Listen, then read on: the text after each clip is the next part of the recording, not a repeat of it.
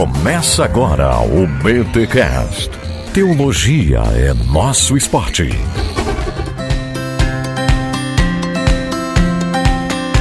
Muito bem, muito bem, muito bem. Começa mais um BTcast de número 371. Eu sou Rodrigo Bibo e Deus está em missão na cidade. Mais um BTcast para vocês, o seu podcast semanal de teologia e Bíblia. E hoje eu vou conversar com Estevan Kirchner e Bernardo Show. Tá achando o quê, meu irmão? Tá achando que eles só vão no contexto do Paulo On? Não, não, eles vêm aqui no BTcast também e nós vamos falar, gente, sobre um livro que eles estão lançando com a Mundo Cristão, que é Missão Urbana Servindo a Cristo na Cidade. E é um livro que foi forjado pelos professores lá do Servo de Cristo, inclusive a forma com que o livro foi feito, os capítulos, eles passam por todas as áreas da teologia. Então, tem capítulos mais da teologia bíblica, tem capítulos mais da teologia sistemática, outros da teologia prática e por aí vai. Gente, são capítulos muito interessantes que vão direto ao ponto, vários autores,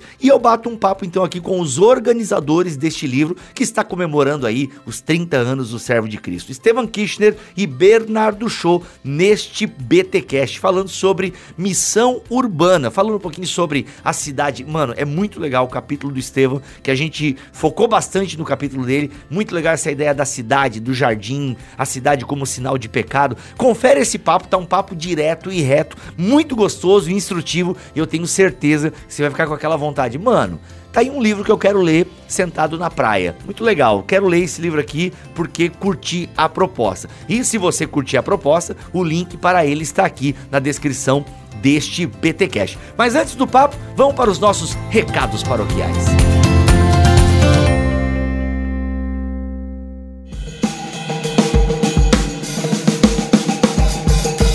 Recados paroquiais dessa semana, galera, aconteceu a terceira confraria Bibotalk lá em nosso canal no YouTube e foi demais. Dois dias muito interessantes, edificantes, demos risada, a galera riu do meu cabelo, eu dei uma bola fora ao vivo com o Gutierrez, enfim, foi uma coisa muito legal, mas não por isso que você deve assistir, mas pelos conteúdos que nós disponibilizamos, que agora está lá gratuito para você, você pode assistir até em, em velocidade aumentada agora, tá muito legal essa terceira confraria Bibotalk que a gente realizou e ela já está disponível lá em nosso canal no YouTube. O link está aqui na descrição deste BTcast ou só jogar Bibotalk ou Confraria Bibotalk lá no YouTube que você nos acha. E galera, você tá ligado que novembro, estamos aí, né, meados de novembro, aquela coisa toda, tá chegando a Black Friday, que é quando é, a princípio é para ter muita promoção. A Amazon tem promoção o ano inteiro, mas eles dão uma caprichada aí em datas especiais e a Black Friday tá chegando aí. Quero só lembrar você o seguinte: vai comprar na Amazon, não esquece de comprar pelo link do Bibotalk. E o link é muito simples, gente: bibotalk.com/amazon. bibotalk.com/amazon. Tá em dúvida? Entra no nosso site bibotalk.com e clica no bannerzinho da Amazon lá. Ficou em dúvida ainda? Entra na descrição deste BTcast que tem o link direto lá, mas bibotalk.com/amazon, você entrando por esse link e comprando tudo que você puder e realmente precisar, você pode então aí abençoar o nosso ministério porque a gente ganha uma comissão da Amazon. E ano que vem a gente vai ter Submarino também, algumas pessoas estão pedindo para nós, então a gente vai fazer. Aguarde por enquanto só a Amazon, mas aproveite que a Black Friday tá aí e se você for comprar na Amazon, compre pelo link do Bibotalk. Sempre, gente, qualquer coisa, desde uma esponja de lavar louça ao PlayStation 5, livros de teologia e por aí vai, você pode nos ajudar comprando pelo nosso link. Nunca esqueça, vai comprar na Amazon, lembra do Bibo, lembra dos seus dois filhos, o Leitinho, apelão, ô seu apelão, tá? Mas sério, gente, lembra da gente quando for, entrou na Amazon, lembra de mim, tá bom? Lembra de mim. E olha só, para ficar atento a algumas promoções, ofertas de livros na área da teologia e tal, enfim, Mundo Cristão volta e meia com promoções lá na Amazon também, segue a gente nas redes sociais, arroba Bibotalk, tanto no Twitter Twitter quanto no Instagram, beleza? Então segue a gente lá, persiga a gente nas redes sociais que você fica por dentro aí das promoções que vai rolar na Black Friday, entre outras, né? Porque a Amazon não para de fazer promoção. Beleza, gente? É isso. Fique então com este papo aí, show de bola, direto ao ponto, em mais um BTcast, o seu podcast semanal de Bíblia e Teologia.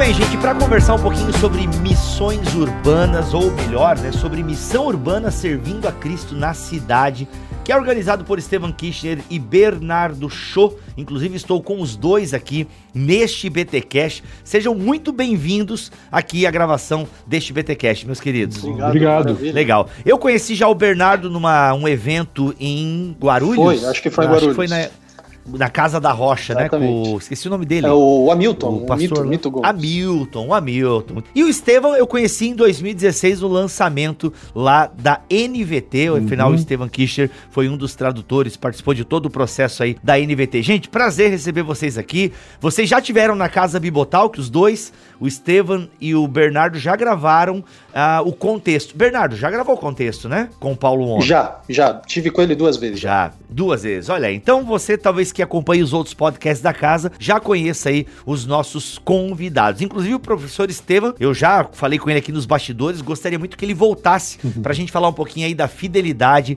das novas traduções. Afinal, tem uma galera aí meio que resistente a novas traduções e a gente pode desmistificar um pouquinho isso aí, mas isso deixa para 2021. Okay. Gente, nós estamos aqui para falar um pouquinho sobre missão urbana. E é interessante nós falarmos desse tema e começar onde esse livro foi gerado, que é no seminário Servo de Cristo. Então, queria que vocês falassem um pouquinho deste seminário e como ele se conecta com o nosso tema aqui de missão urbana. Ok, eu acho que aqui é Estevam Kirchner falando. Um prazer muito grande estar aqui. Eu acho que, como a, a pessoa mais antiga na casa, o Bernardo me permite falar. Hum. claro. Eu, eu estou ligado ao seminário Servo de Cristo desde 1993. O Servo de Cristo completou 30 anos este ano, eu estou 27 anos ligado com o seminário, lecionando todos os anos, ah, mesmo quando estava longe de São Paulo, eu vinha para São Paulo para uh, semanas modulares. Mas este livro, Bibo, nasceu dentro do contexto uh, daquilo que é a própria ideia do seminário, ou seja, a, a ênfase do seminário, desde o começo, foi o trabalho na cidade, o trabalho de uhum. evangelização, mas também de orientação, de educação cristã, de formação de liderança dentro de um contexto urbano, que é essencialmente o nosso contexto nesse século 21. Então, com a comemoração aí dos 30 anos, que é uma data que a gente pode celebrar de uma certa forma, é claro, nós imaginamos que talvez um livro fosse uma das manifestações, uma das expressões possíveis para isso. E assim que nasceu, que surgiu o projeto deste livro Missão Urbana. Uhum. Talvez só para quem não conhece ainda muito bem, hoje em dia se fala muito sobre a China e muitas vezes negativamente sobre a China. Os... Pois é, a China está em evidência, pois é, né? Com todo o problema da pandemia e também a vacina agora, né? Mas o servo de Cristo nasceu com a, esse olhar assim um pouquinho mais chinês. Por quê? Porque foram as igrejas chinesas em São Paulo, pequenas igrejas na maioria, né, e, e, algumas poucas grandes, que se organizaram e começaram um projeto de treinamento para lideranças locais uhum. para as igrejas chinesas. Terminou a primeira turma, iam fechar o seminário em 1993, e de repente, assim, pensaram, por causa de algumas, alguns pedidos, quem sabe a gente pode começar alguma coisa mais ampla e se abriu então a porta para cursos em português, alcançando comunidade mais ampla culturalmente, inclusive na língua portuguesa. Então tivemos aí, a partir de então, essa esse, esse projeto se desenvolvendo para todo o Brasil, quer dizer, para toda a comunidade brasileira. Então, o Servo de Cristo, na realidade, é, um, é, um, é alguma coisa que a igreja chinesa no Brasil oferece para a comunidade brasileira, né? Olha aí, que legal. Que é uma que coisa bacana. boa, eu acho. Né? Uhum. Né? E, só para eu entender ali, se você falou, acho que eu, eu acabei não pegando, professor. Sim. Mas ele surge para servir a cidade, mas para formar é, pastores para as comunidades chinesas? Ou só a partir de 93 é que teve uma. ampliou? Não, vamos servir a cidade e, e interessados em aprender teologia e tal, como é que é? Isso. Inicialmente era só para as igrejas chinesas. O curso era todo em chinês. Olha aí. E depois de formar 11 alunos, as demandas da comunidade chinesa, que era talvez 25 igrejas em São Paulo, tinham sido preenchidas. Então eles pensaram, bom, agora fechamos, né? E houve então essa direção do Espírito Santo, é claro, para que mantivesse a coisa aberta e abrisse as portas para a comunidade mais ampla em língua portuguesa. Então a primeira geração de imigrantes chineses começou a pensar em, em, em, alcançar, de alguma forma, outras pessoas, não só no seu próprio grupo, né, de segunda geração, mas também a comunidade mais ampla. E a coisa começou. Eu, eu sou um primeiro professor dessa turma de 93 em português. Olha aí, olha aí, que bacana. Então eu sou, quando o pessoal faz assim, o levantamento de móveis e utensílios no final do ano, o meu nome aparece em algum lugar da lista. Patrimônio ah. já. é, tá incluído no inventário. Mas é assim que começou e, e toda essa essa, essa ideia né, de, uma, de um seminário na cidade, uma cidade grande como São Paulo, teve como foco, a partir de então, esse aspecto da missão da igreja na cidade. Uhum, uhum. Então, nada melhor para comemorar esses 30 anos do que um livro que focasse exatamente essa temática. Legal. E você, Bernardo, como é que foi para lá? Olha só, é, a minha história no, no, no Servo de Cristo começa como aluno, né? Eu entrei em janeiro de 2006. A minha primeira matéria que eu fiz lá foi justamente com o professor Dr. Stefan Kirchner. é, é, fiz grego, romanos logo de entrada ali. É, fui profundamente impactado. Me formei no final de 2008 e aí em 2009 é, Deus levou a gente pro pro exterior aí para estudar um pouco mais, né? Mas a minha jornada então começa em 2006 de janeiro. É, depois disso ficamos sete anos fora. Aí depois que a gente voltou, na verdade no meio do caminho ali já houve uma conversa entre a diretoria Legal. e desde 2015 eu tô como professor é, ali auxiliando nessa parte de ensino. Né? Então, para mim é um privilégio assim absurdo é, poder enfim, ter organizado esse, essa obra aí junto com, com o Estevam, que uhum. foi e ainda é meu mestre, né? É, e, isso. Então, Somos mim, colegas agora. Pois é, pois é, mas é, a gente nunca deixa de, de, de, de ser aprendiz do O Estevam tem uma uhum. brincadeira interna aqui, o Bibo, que eu preciso contar para você, que o Estevam é o homem que escreveu a Bíblia, né? é, a gente fala que ele é o homem que escreveu a Bíblia, então não tem como você não vê-lo com bastante é, reverência e admiração sempre. Né? Eu vou pegar o livro do Paulo On para ver se essa informação tá correta aí.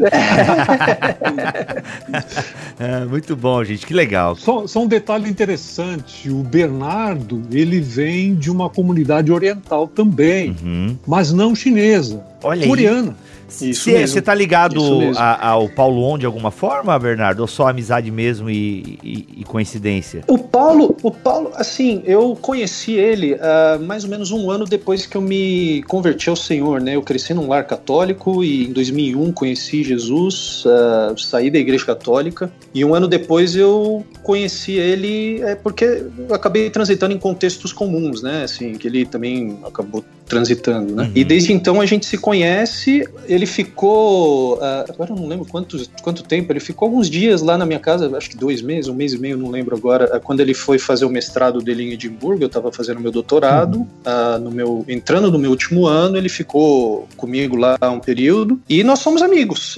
somos amigos, uhum. colegas aqui de seminário também. Mas ministerialmente, rapaz, eu não lembro agora. Fora o seminário, acho que não. Fora a parceria mesmo, não teve muita coisa, não. Uhum. Que legal, que bacana. Gente, é isso então, ó. Servo de Cristo, 30 anos aí, servindo a cidade, preparando homens, mulheres também estudam claro. Servo de Cristo? Olha aí, eu claro. gostei. Homens e mulheres, preparando homens e mulheres aí para o serviço, para a missão.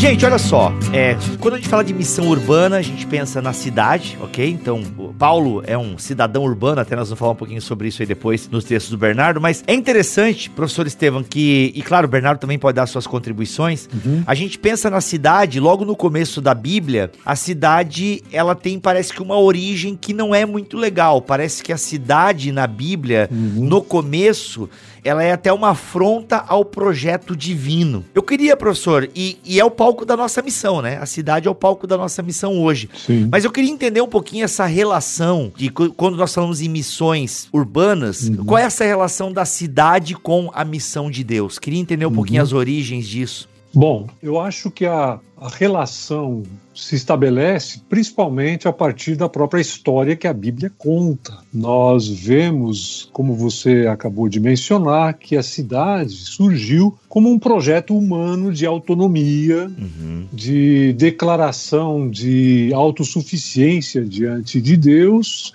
Ah, a gente vê isso lá em Gênesis capítulo 4, com Caim já sendo o fundador de uma cidade. Curiosamente, ele foi.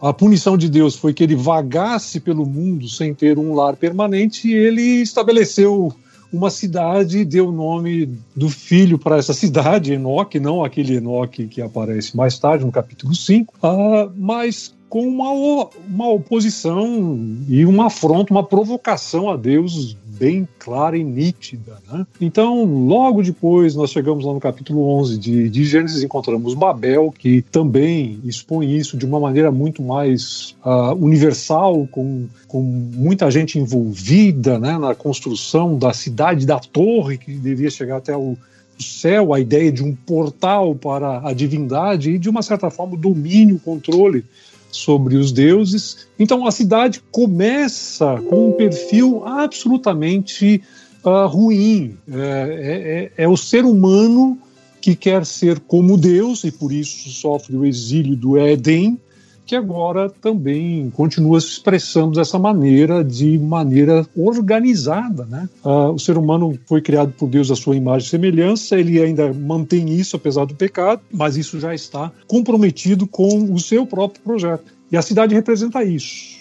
né, dentro do contexto do Antigo Testamento, principalmente, e isso vai para o Novo Testamento também. Então, quando nós chegamos no contexto da igreja, aí o Bernardo vai falar mais sobre isso daqui a pouco, nós encontramos a missão se estabelecendo exatamente nos centros urbanos começa no grande centro urbano, que é, obviamente, uhum. Jerusalém, dentro do contexto judaico, mas se espalha para todas as grandes cidades e capitais, vamos dizer assim, daquele mundo greco-romano ao redor do Mediterrâneo. Né? Então, Antioquia, na Síria, Tessalônica, uhum. Filipos, lá no norte da Grécia, depois Corinto, no sul, é, e outras cidades também ali na região de, da atual Turquia, né? Éfeso, por exemplo até finalmente chegar em Roma. Uhum. Uhum. Sim, é, mas desculpa te interromper, e eu queria voltar um pouco antes. É, falou em Roma, é a grande cidade, né? Sim. Mas assim, se a cidade, eu gostei de uma frase que você fala ali, que a cidade é um projeto de autonomia humana. Sim. Um reflexo claro do Éden, né? Do pecado adâmico, né? de independência e por aí vai. Então, e, uma, e até uma espécie de afronta a Deus, em última análise. Uhum. Né? Até a ideia do próprio Babel é fantástico, né? De você, vamos fazer Sim. um nome para nós, aquela coisa toda, Exato. vamos ficar agremiado aqui, por aí vai. Agora, se uhum. a cidade é uma afronta, em última análise, se a cidade é um projeto de autonomia humano, de alguma forma a gente vê Deus prometendo uma cidade para o próprio povo eleito. Sim. Então, como é que a gente lida com essa dinâmica da cidade? Beleza, então certo. a cidade ela começa. É, é, ela não tem uma origem legal, ela tem uma origem numa afronta, num pecado. Uhum. Ela, né, ela é uma, um, uma desobediência clara ao que Deus fala. Sim. E aí Deus chama Abraão, né? Temos aquela inversão de Babel e Abraão mas tem uma uhum. terra que ele vai dar. Então parece que existe o, o, a cidade, por mais que ela comece errada, a ideia de uma cidade, ela tem a sua origem num pecado e numa afronta, mas próprio Deus vai chamar o seu povo para uma cidade, né, para se estabelecer. Sim. Ele não quer que o povo seja errante pelo deserto uhum. sempre. Como uhum. é que a gente lida com isso? Bom, é, acho que a primeira coisa que a gente, obviamente, tem que observar aí é que Deus vai atrás do ser humano na sua condição de pecador e afastado dele, onde ele estiver. E o homem está na cidade, basicamente. E se organiza dessa forma. Então Deus, claro, vai se expressar dentro desse contexto. Por outro lado, nós vemos já no próprio Antigo Testamento uma, uma, uma clara indicação de que Deus, de alguma forma, resgata aquele contexto no qual o homem se estabelece. A ideia de você ter um Davi uh, conquistando Jerusalém, lá em 2 Samuel capítulo 5, que era um território, era um uhum. pequeno território, enclave, de cananeus ainda na época da, do início da monarquia em Israel. Né? E, e você vê Davi conquistando essa cidade que também é ostensiva contra o povo de Deus. Vocês nunca vão nos conquistar, né? Até a pessoa que é uhum. é aleijada ou cega vai nos defender aqui. Era o tipo de, de cântico que eles faziam ali para irritar Davi. E Davi conquista a cidade e, e, a transforma na cidade que não é somente a capital do seu reino, mas também é o lugar para onde a arca do Senhor é levada. A gente tem a descrição disso, Davi fazendo essa toda essa procissão, né, levando a arca para Jerusalém e se alegrando com isso e o povo também. Então nós temos aí a habitação de Deus em Jerusalém. Jerusalém. O templo é construído pelo filho de Davi em Jerusalém, Salomão. Então a cidade que é representativa daquilo que é não somente ostentação do ser humano contra Deus, mas também daquilo que representa o inimigo de Deus hum. contra o povo de Deus, elas, elas começam a dar sinais de resgate, de ser redimida. Né? Então é isso que começa a acontecer aí. A gente não pode concluir ainda assim que Jerusalém humana, terrena, seja a epítome da, da redenção, porque não é. A gente uhum. vê isso no próprio Novo Testamento, em que a Jerusalém humana faz parte daquilo que seria o projeto humano Babilônia, é aí onde o, o Filho de Deus morre, né? a, é, é, se opõe a Deus, é, e Jesus uhum. chora à vista de Jerusalém quando vai entrar naquela cidade na Semana da Paixão, por causa da sua resistência a Deus que vem visitá-la, é claro. Né? Vão crucificar o próprio Filho de Deus.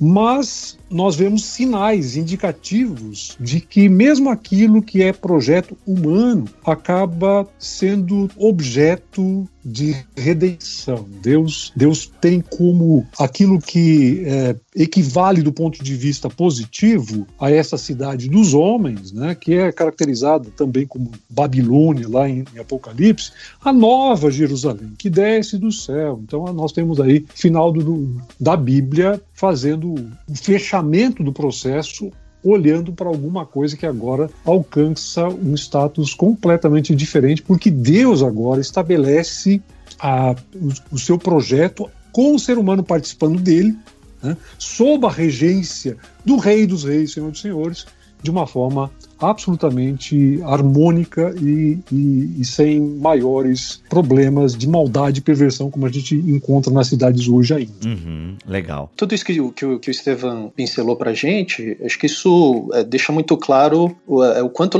o quanto Deus leva a sério a sua relação com a humanidade, né? A ponto de ele pegar aquilo que representa é, uma extensão da nossa própria autonomia, ele nos encontra ali e redime essa própria realidade de maneira que no final final das contas, vai ser uma cidade que vai representar a culminação dessa, dessa salvação maravilhosa que ele realiza que encontra o seu ponto culminante em Cristo, né? Isso é, é algo maravilhoso, porque a gente está acostumado a, a falar de, de missão e, consequentemente, a conceber é, muitas, uh, muitos aspectos soteriológicos, o que, que significa salvação, o que, que, afinal de contas, a gente prega quando a gente está em missão, né? E muitas vezes a gente se esquece de que uh, o retrato, esse esse, esse retrato que a Bíblia nos dá da maneira como Deus interage com a própria realidade da cidade nos oferece aí esse, esse paradigma de, de Deus encontrando a humanidade com todas as suas ambiguidades é, que a própria cidade representa, né? A cidade nada mais é do que uma, uma expressão da ambiguidade do próprio coração humano, né? É, eu vi certa vez Tim Keller dizer isso, eu achei que ele foi muito feliz nessa, nessa descrição. E apesar disso, como Estevam é, muito bem pontuou aí, Deus leva isso, é, ele, ele, ele realiza a sua redenção de maneira que agora até mesmo a figura da cidade faz parte desse plano, né, de Deus. Isso é absolutamente extraordinário. Uhum. É uma coisa que eu gostaria até de entender, e eu acho que vocês poderiam explorar um pouquinho, é a ideia de que quando Paulo vai falar, até mesmo na carta aos Filipenses, enfim, ele não fala nós somos jardineiros do céu, né? Não, é cidadãos do céu. pois é, pois é, ele usa, é, eu acho que de forma muito intencional ainda, essa questão, esse conceito de cidadania, né? Porque o conceito de cidadania encapsula uma série de é, enfim, elementos aí que nos ajudam muito a entender, na verdade, o que, que é ser cristão, qual que é a nossa vocação agora como discípulos de Jesus, né? E a cidade, então, tem para Paulo uma função simbólica importante de referência uhum. para que ele possa articular, né, a toda de cidadania, é, de fato que significa ser discípulo de Jesus, ser cristão nesse contexto. Sim. É que não tem como fugir disso, né? O próprio Jesus vai, pra, vai nas cidades, uh, os cristãos são espalhados, né? acho que não tem como fugir da cidade. A verdade é essa, é a nossa realidade. A gente vive nesse mundo aí que, que é composto por cidades e que é muito legal que vocês falaram, porque aquilo que é um símbolo da autonomia humana e da arrogância humana, Deus é, nos encontra ali, né? E nos salva ali e vai mostrar a verdadeira cidade. É por isso que a nossa cidadania não é essa, né? Porque que não há redenção aqui, só na Nova Jerusalém. Que legal. É, eu acho que também aqui a gente poderia pontuar o seguinte, né? Quando ah, aspectos que estão ligados com a situação do ser humano dentro do contexto do mundo como ele é hoje, mesmo caído são trabalhados dessa maneira que destacam a redenção, é, é, importante que as pessoas saibam que redenção é um projeto maior do que simplesmente a humanidade. Olha aí. Em termos de, daquilo que a Bíblia apresenta. Né? É, o Apocalipse termina falando, no capítulo 21, vi novos céus e nova terra. Uhum. A, é, é, redenção do cosmos, é redenção de todo o universo, de toda a criação. Não é simplesmente da humanidade. Então, é essa percepção que muita gente tem, que às vezes é, eu jocosamente, obviamente, chamo de nirvana, em vez de alguma coisa que, que tem talvez uma, uma, uma perspectiva um pouquinho mais concreta de de terra, né, de habitação de Deus entre os homens, como o Apocalipse fala, mas tem gente que acha que a realidade futura é uma, uma realidade que sai para fora dessa que nós conhecemos de maneira completa, e não é bem isso. Né? Uhum. A própria ressurreição de Cristo nos dá muito claramente essa noção de que existe descontinuidade, mas também continuidade. Uhum porque ele ressuscitou um corpo. E esse corpo é visível, ele aparece, né? ele caminha, ele fala. Então, toda essa concepção assim de abstração completa, de quase que um platonismo na realidade, né? de sair dessa realidade, jogar tudo no lixo, não cabe no quadro bíblico de redenção, onde Deus não pega a sua boa criação, para a qual lhe deu um aval que vale muito mais do que o ISO 9000, né, dizendo está tudo muito bom lá em Gênesis 1, e agora joga no lixo e diz: ah, que pena, não deu certo. Né? Não, ele, ele resgata isso aí. E a cidade entra dentro desse contexto. Uhum, uhum. É, a nossa ideia de céu muitas vezes é isso, né? Ou é gramas verdes e todo mundo de branco, tipo aquela novela Viagem, ou é os panfletinhos da Testemunha de Jeová, né? Tipo, enfim, a nossa ideia de céu muitas vezes ela é muito esotérica, né? E a gente perde essa dimensão de novos céus e nova terra. Uhum. É interessante a gente perceber. E até tem essa ideia também da Nova Jerusalém, me ajudem aqui, mas o jardim também não é esquecido, né? A árvore Sem da dúvida. vida vai estar tá lá no, no centro da cidade, alguma coisa assim, não? Sim. Uhum. É o que aparece aí. Bom, é que eu fiz referência a isso no meu capítulo, né? Sim, sim. Então, é, a gente não vai, não vai falar tudo que está nos nossos capítulos, porque não, de contas, nós temos... não pode dar spoiler. Não, mas tem outros capítulos também, poxa. tem, tem, tem, tem, outros, tem outros nove capítulos. Mas o finalzinho da história que se completa lá em Apocalipse é de que a, a árvore da vida aparece não mais num jardim, como lá no começo, no Éden, mas numa praça no meio de uma cidade. Uhum. Quer dizer, esse é o quadro que nós temos, né? Uhum. Ah, no meio da, da Nova Jerusalém, nós temos aí então a, a árvore da vida que representa a cura para as nações, que representa essa, essa sinalização de vida que é concedida da parte de Deus para sempre, a vida eterna, né? Aquilo que eh, foi ah, obstado por Deus como até sua misericórdia do ser humano caído para que não permanecesse numa situação de perdição para sempre? Né? Por isso o exílio do Éden aconteceu. E agora, então, retornam essas condições do Éden, mas dentro de uma nova roupagem, dentro de uma nova percepção né, de é, mundo organizado a partir da cidade. Uhum. Eu só acrescentaria que o Estevam mencionou que não é só a humanidade, mas o cosmo, cosmo todo, né? É todo o cosmos. Uhum. É, uhum. E também quando a gente fala da salvação da humanidade, não é só Uhum. a nossa consciência que é salva, né? Uhum. É, não é só aquela mensagem que nos faz sentir bem é, com nós mesmos, mas é, é, é, a própria imagem de Deus que é resgatada em nós, né? Que é restaurada em nós. Então Deus vem, assim como Ele tem o interesse de restaurar o cosmos todo, toda a criação, é novos céus e nova terra, né? Também a nossa humanidade como um todo. Ele, uhum. ele tem esse interesse, né? E isso a gente vê também no desfecho desse enredo bíblico que culmina ali na grande cidade da, da Nova Jerusalém. Uhum, muito bom.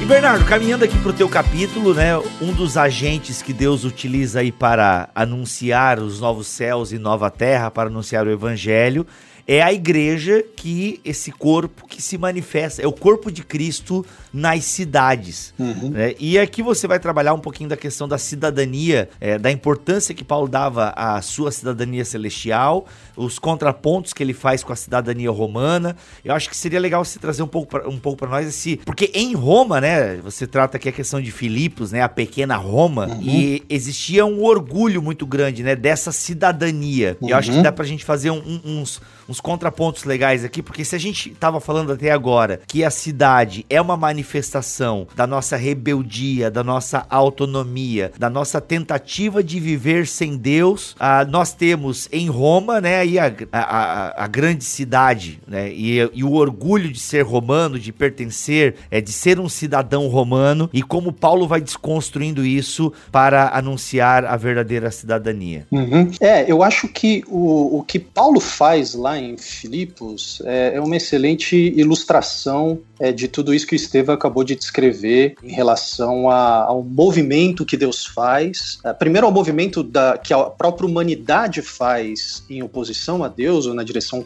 contrária a Deus, e por outro lado, a direção que o próprio Deus faz de chamar a humanidade onde ela está, que no caso é nesse contexto da cidade, esse contexto urbano. E eu acho que o ministério de Paulo, não somente em Filipos, mas é, é, a gente escolheu Filipos porque é, é na epístola que ele escreve aos crentes de lá que ele menciona esse, essa ideia de, da, da, vocação cristã como a exercer a sua cidadania né, do reino de Deus, mas de fato o que acontece em qualquer cidade que Paulo vai pregar, a, a gente vê é, justamente esses dois movimentos. Né? O que eu acho bastante interessante, o que me fascina né, nessa coisa toda e, e na verdade me motivou a escrever é, esse capítulo sobre esse assunto, é que a cidade é uma coisa que todo mundo sabe o que é, mas ninguém sabe definir o que é, né? Assim, você parar para perguntar para alguém o que, que é uma cidade, você sabe na cabeça o que, que é uma cidade, mas assim, o que, que exatamente define uma cidade, né? Pois é, é o tipo de pergunta que a gente não faz, né? Pois é, então assim, a gente saberia descrever, a ah, cidade tem concreto, cidade não tem é, muito mato, é, tem muita gente aglomerada. Selva de pedra. Selva de pedra, exatamente. A gente pensa nessas metáforas que mais descrevem do que definem o que é a cidade, né? Só que de fato a cidade tem lá suas características que deixam muito clara essa ambiguidade né, da sua própria natureza que o Estevam acabou de, de, mencionar aí no panorama que ele fez, né? Então, por exemplo, se a gente puder comparar uh, um contexto urbano como Filipos ou Roma com um contexto mais rural daquela época, a gente descobre alguns alguns contrastes bastante significativos que deixam claro o que, que torna a cidade tão interessante. Então, é, num contexto rural, você não via tanto movimento, você não via tanta concentração de, de, de, de poder, tanta concentração de gente até, né? É, é na cidade que tem a presença de, de mentes inovadoras, por exemplo, é ali que as decisões são tomadas, é ali que o dinheiro também está, né? É, o que certamente torna a cidade um lugar muito interessante para a maioria das pessoas. Agora, o que eu acho que torna a cidade tão interessante assim para Paulo é que a cidade é o lugar, é o espaço onde o potencial humano de se definir em torno, em torno de valores totalizantes encontra a sua enésima potência. Então, é na cidade, nessa, nesse ambiente profundamente diverso, multifacetado, onde as correntes de pensamento circulam ali relativamente é, de forma mais livre do que no ambiente rural, é ali que a gente encontra essa a presença né, de valores totalizantes. Então é muito interessante. Você até hoje, se você vai para um contexto mais rural, é, você percebe uma, uma pegada, um sabor, uma, uma, uma vibe mais conservadora. Né? Cada vilarejo tem ali os seus costumes, você muda de vilarejo, é parecido, mas ali o pessoal já tem costumes diferentes. Então os limites são um pouco mais claramente definidos. Na cidade, a gente tem uma variedade enorme de pessoas e de, de formas de pensar, mas que estão interagindo o tempo todo, né?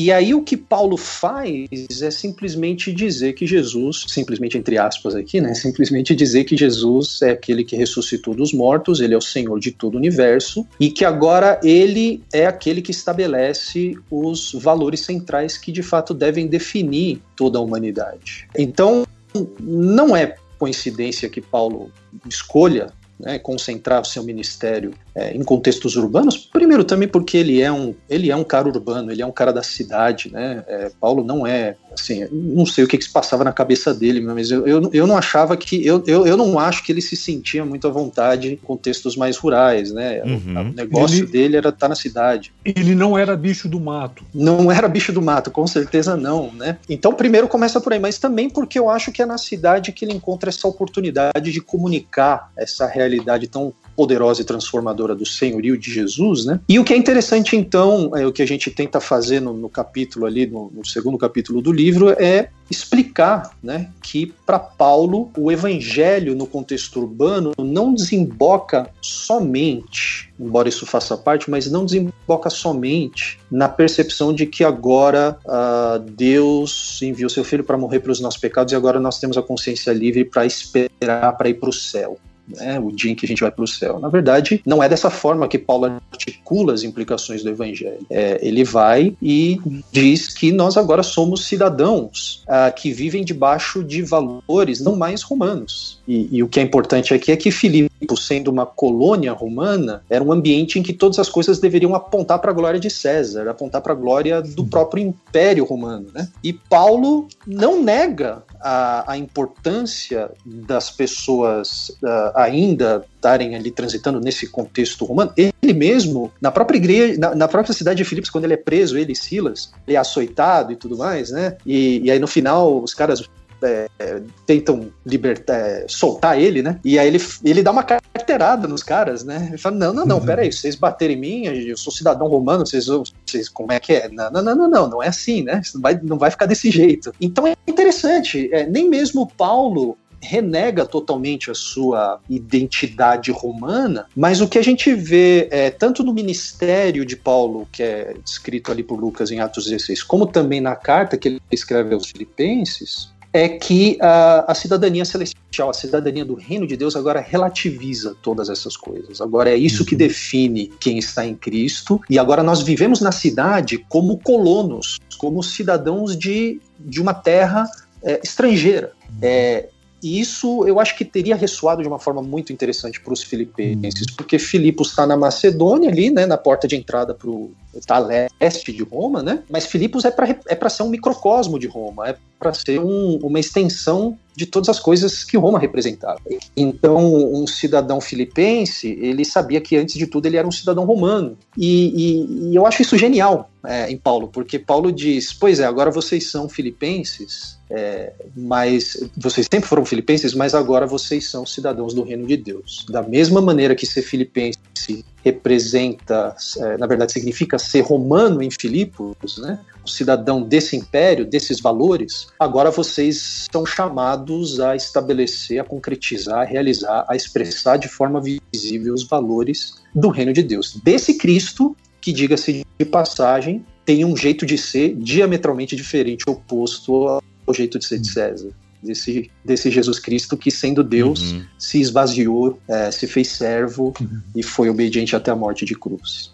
Então, uhum. é, a gente vai nessa direção. Sim. A minha pergunta é, talvez ampliando um pouco mais aqui, para além dos capítulos de vocês, e quem sabe até entra em outros capítulos, mas fica aquela questão, ok, nós sabemos que a nossa cidadania é a celestial, né? A nossa pátria está nos céus. Nós entendemos que a missão da igreja acontece nessa cidade, acontece é, nessa esfera. Nós temos aí as cidades como palco da nossa missão, ou melhor, né, da missão de Deus. Como é que a gente lida com isso? Somos cidadãos celestiais, temos uma dupla cidadania, por assim dizer, mas ao mesmo tempo temos a certeza de que essa Jerusalém de agora não é a nossa casa. Nós esperamos uma nova Jerusalém. Como é que a gente lida com essa questão escatológica de que nós já somos mas ainda não plenamente cidadãos do céu, afinal, cometemos coisas é, horríveis, típicas do cidadão desta era, por assim dizer, mas ao mesmo tempo já refletimos a nova era que vem em Jesus. Como é que a gente lida com essa tensão? Eu poderia usar o termo aqui tensão escatológica. Ao mesmo tempo que sabemos que aqui não é o nosso lar definitivo ou não do jeito que tá, como é que a missão da igreja se dá nessa tensão escatológica de que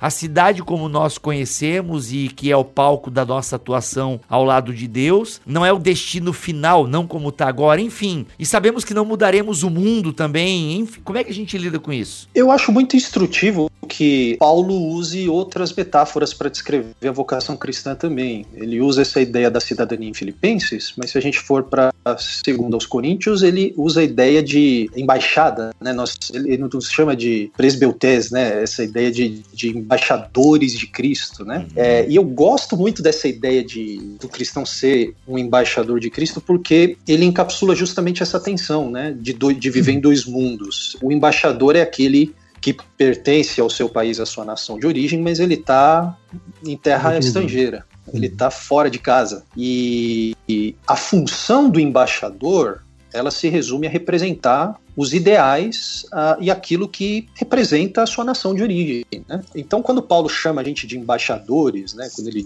diz que, enfim, é, Deus nos fez embaixadores de Cristo e tudo mais, é Paulo, inclusive, né, por excelência, ele acho que está pressupondo justamente essa, essa, essa ideia de que a vida cristã ela é uma tensão até tudo se resolver na consumação, mas ela é uma tensão no sentido de que aquele que está em Cristo é nova criação. No mesmo texto ele diz isso. E nesse sentido, o cristão está em tensão porque ele é aquele que vai expressar né, de forma visível o que, que significa ser nova criação. Agora, é claro que aí a gente vai para Romanos 8, né? Paulo vai dizer que a criação toda ainda está gemendo, né? E, e, nós, inclusive, gememos, e o próprio Espírito de Deus geme em nós, né? Por nós, ah, aguardando o dia em que isso se tornará, isso se revelar de, revelará de forma plena, né? Então, uh, nós somos embaixadores, uh, uh, nós representamos algo que já aconteceu, uma realidade já presente, uhum. mas em terra estranha, em terra estrangeira ainda. Eu não sei se o Estevam gostaria de, de complementar, mas eu, eu iria nessa direção, de tentar entender essa tensão em termos de um chamado a exercer eh, essa nossa, esse nosso papel de embaixadores. É, eu acho que você falou aquilo que tinha que ser falado muito bem aí. A teologia paulina, principalmente, né, que trabalha esses referenciais muito bem, muito claramente. Eu só iria, talvez, reforçar essa ideia de que é tensão. Assim como a própria pergunta feita pelo Bibo né, é, já pressupunha essa, essa ideia do já e ainda não, escatológico, uhum. a vida do cristão no mundo é uma vida escatológica. A gente às vezes esquece desse detalhe de uhum. que a comunidade cristã é. Nós somos os santos dos últimos dias. é, é, verdade isso. Os santos de Jesus Cristo, né? Isso, da Igreja Universal do Reino de Deus. Né? Quer dizer, nós fazemos parte dessa configuração do povo de Deus no fim dos tempos os fins dos tempos foram inaugurados por um evento escatológico absolutamente extraordinário, a ressurreição de Cristo. A partir disso, nós estamos nessas, nessa expectativa desse último capítulo se consumar, terminar, volta de Cristo. E então, o cristão tem que entender. Eu acho que essa é uma, uma grande uhum. dificuldade que nós vemos, talvez a falta de, de ensino bíblico é. adequado, é. de leitura da Bíblia, na realidade é de que nós vivemos dentro de uma realidade tensional do começo até o fim como cristãos. Nós não vivemos numa numa situação que a gente poderia descrever né, como uh, uma, uma, condição normal de temperatura e pressão. Nós vivemos num mundo que não é ainda aquilo que nós, nós sabemos que vem pela frente, mas já vivemos um pouco dessa realidade agora aqui. O embaixador, né, como o Bernardo falou, que representa o seu país ali onde ele está, e esse país não é o seu país. Uhum. Então, essa tensão está aí. Eu acho que o cristão precisa entender isso. É. Isso precisa ser, de fato, fato absorvido é. por aqueles que creem. E os líderes das igrejas têm que, têm que saber pregar isso. O grande problema hoje em dia é que se tenta resolver to, todas as, as tensões possíveis. Uhum. Inclusive, você tá, não está não tá bem na sua vida, então está aqui. Né? Uhum. Né? Muito dinheiro no bolso, saúde para dar e vender. É isso. Né? Uhum. Né? Ou então o outro lado. Né? Não, não, interessa isso aqui, o negócio é só o nirvana, vamos lá. Né? Mestre, é fascinante que Paulo, sempre que fala da glória futura, ele qualifica colocando sofrimento no meio, né? Exato. Em Romanos 5, Romanos 8, é, uhum. não, nós, olha só o que Deus fez por nós, que coisa maravilhosa, Ele nos adotou, nós fomos feitos filhos, puxa vida, a gente vai herdar tudo isso se tão somente a gente sofrer junto com Cristo.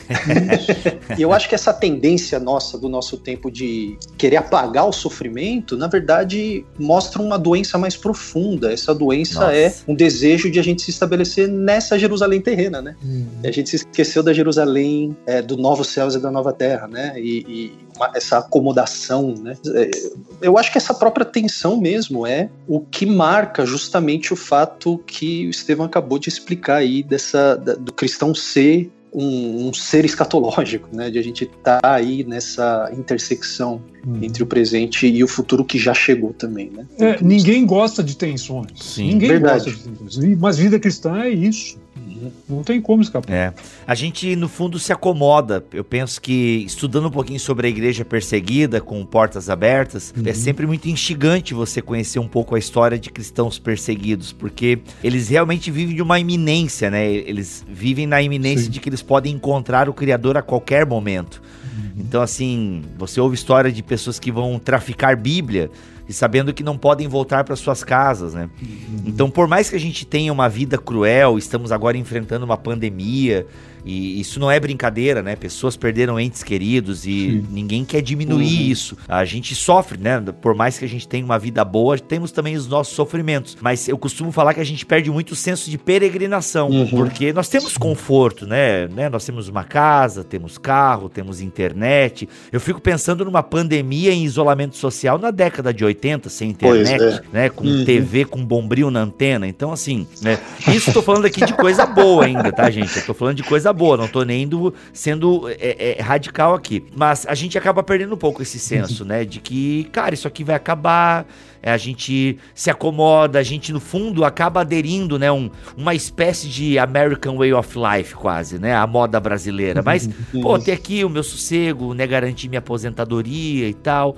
E a gente se organiza muito uhum. para viver nessa era. Uhum. E, a, e, e, por isso que a pregação é tão importante. Eu penso que podcasts como esse são importantes porque nos, sabe, nos despertam para a missão, cara. Beleza. Sim. Não é problema você ter condições nesse mundo, você ter Sim. carro, você ter internet, mas pô, uhum. você tá em missão. A gente nunca pode esquecer uhum. isso, né? De que estamos Sim. em missão, né? Que somos a missão de Deus. Muito bom. Gente, é isso então. Bati um papo aqui com o Estevam Kirchner e Bernardo Show sobre uhum. um pouquinho, né, gente? Ó, só arranhamos aí dois capítulos do Missão Urbana Servindo a Cristo na Cidade. Foi organizado pelos dois. É um lançamento aí da Mundo Cristão. Já está disponível ah, nas, é, na Amazon, entre outros lugares, no próprio site da editora.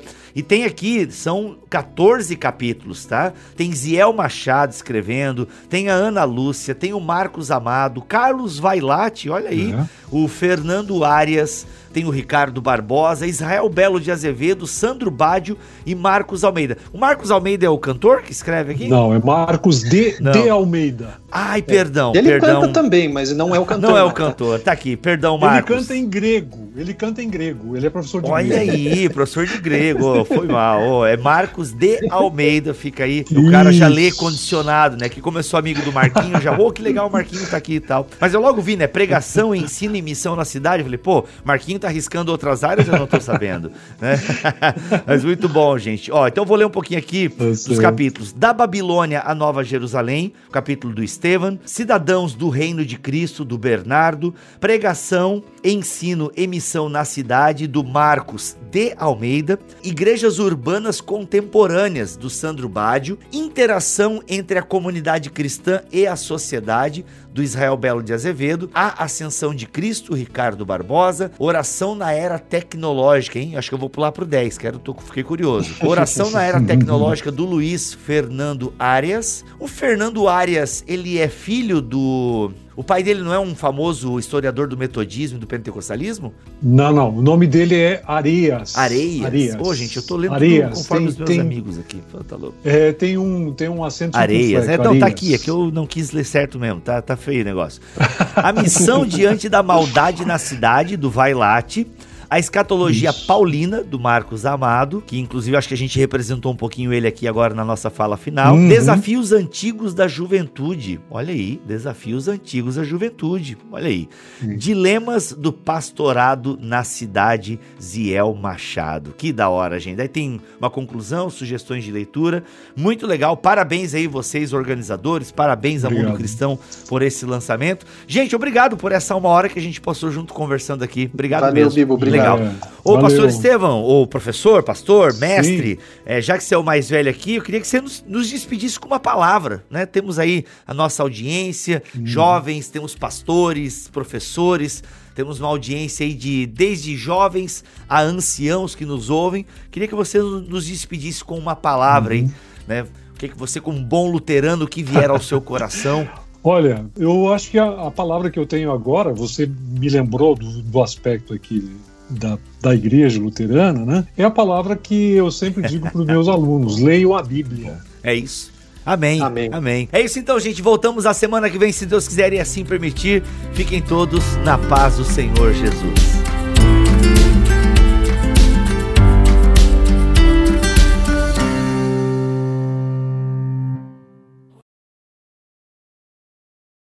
Não, ma- manda, manda ver com o Bernardo, porque o Bernardo é show. Ai, ai, piada pronta aí, ó. Ah, muito bom, muito bom. Vamos lá. Este podcast foi editado por Tuller Bibotalk Produções.